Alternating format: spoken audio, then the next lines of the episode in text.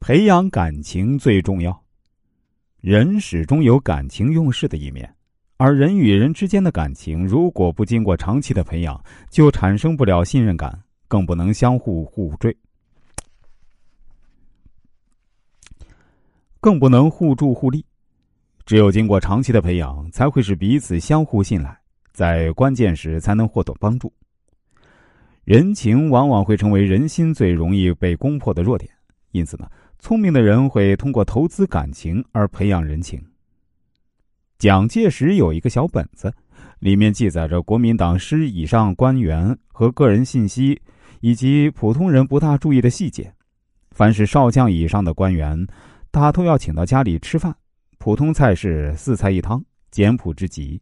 作陪的往往只有蒋经国，采用这种家宴更显亲近。同时呢，简单的饭菜给他的部下留下来清廉的印象。蒋介石请部署吃饭后呢，总要合一张影。他曾与孙中山先生合影，孙中山先生坐着，他站着，站在孙先生的背后。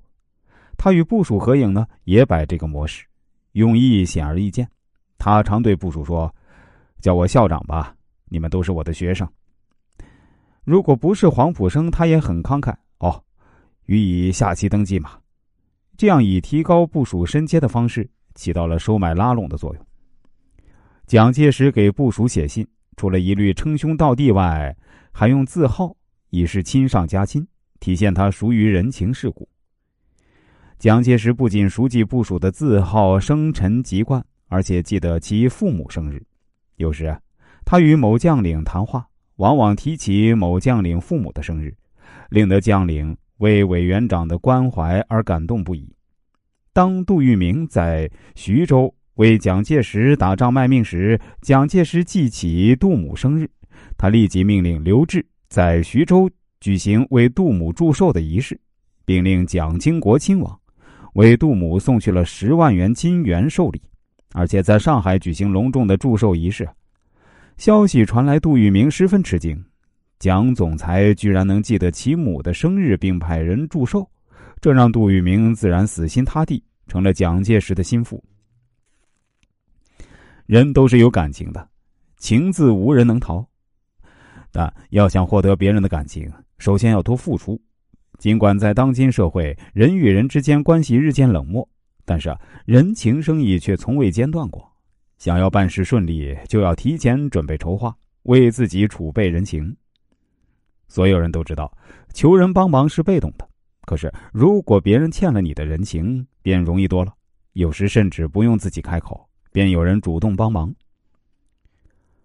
我们来举个例子，话说周鹏应聘进一家合资饭店，他妻子临盆之时，他向杨老板请假半天。老板得知其请假的缘由后，再三表示不必担心工作，可以多休息几天，回家陪陪太太和孩子。一次，周鹏的妻子和儿子都生病住院，过度劳累让周鹏工作时间打瞌睡。杨老板为此十分生气，叫其卷铺盖回家。但他查明原因后呢，自责不已，我脾气不好，请您原谅我，并命令周鹏立刻回家照料妻儿。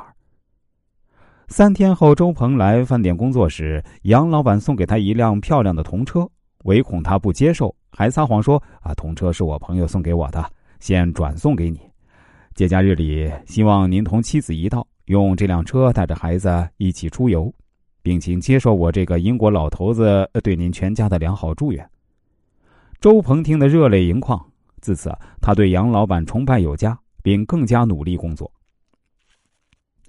送人情并不一定非得送大礼，帮助他人更能体现人情。救人于危难，不但有了人缘儿，也是积善积德。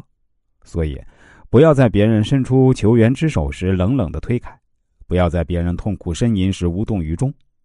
古人云：“不积跬步，无以至千里；不积小流，无以成江海。”人们总是因积小善而成大德的。有时啊，或许仅仅是一个信任的眼神，一个会心的微笑，都会对人有很大的帮助。人与人之间都有一种情感上的期待，这种期待需要不断的以情感来浇灌，尤其是身边的朋友，感情投资更应该是经常性的。要时时关注，善待每一个关系伙伴，从小处着眼，落在实处。人与人之间的关系是非常重要的，它关系着我们的事业和人生。